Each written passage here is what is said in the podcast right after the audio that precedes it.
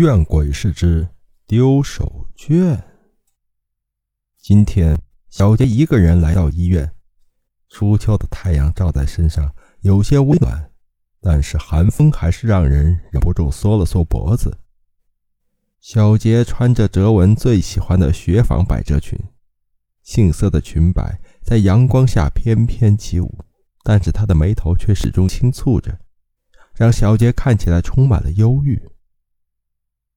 小杰的手腕上系着一块红白格子的手帕，那是让他和哲文认识的信物。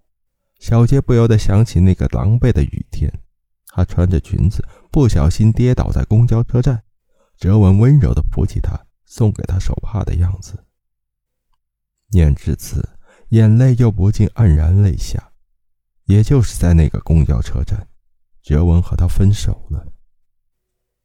小杰拆下手腕上的手帕，擦了擦眼泪，顺着病房的窗户往下看。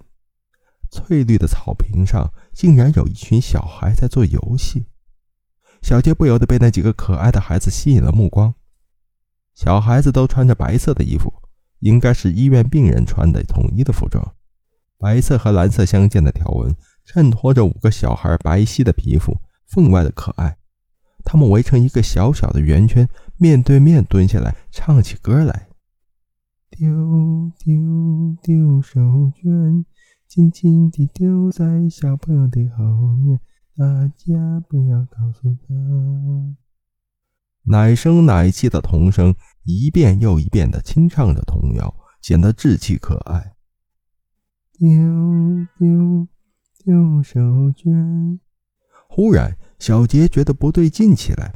他们一遍一遍地唱着歌，但是却没有孩子在他们后面围着圈丢手绢，这岂不是很奇怪？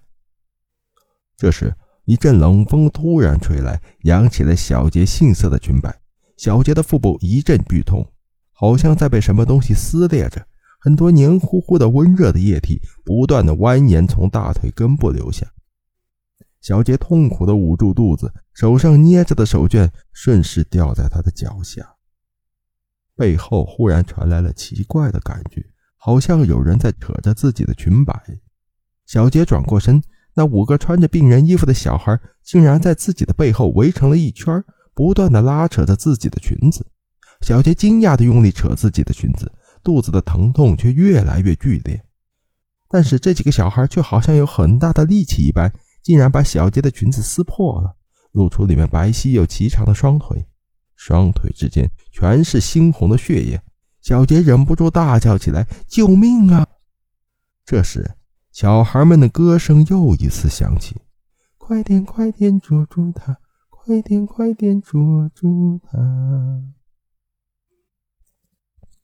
一双双小手继续往上拉扯，小杰被鲜血染红的内裤也被扯了下来，一个小小的头露了出来。小手拉着那颗出来了一半的头部，用力的拉扯身体、腿、脐带、肠子。快点，快点捉住他！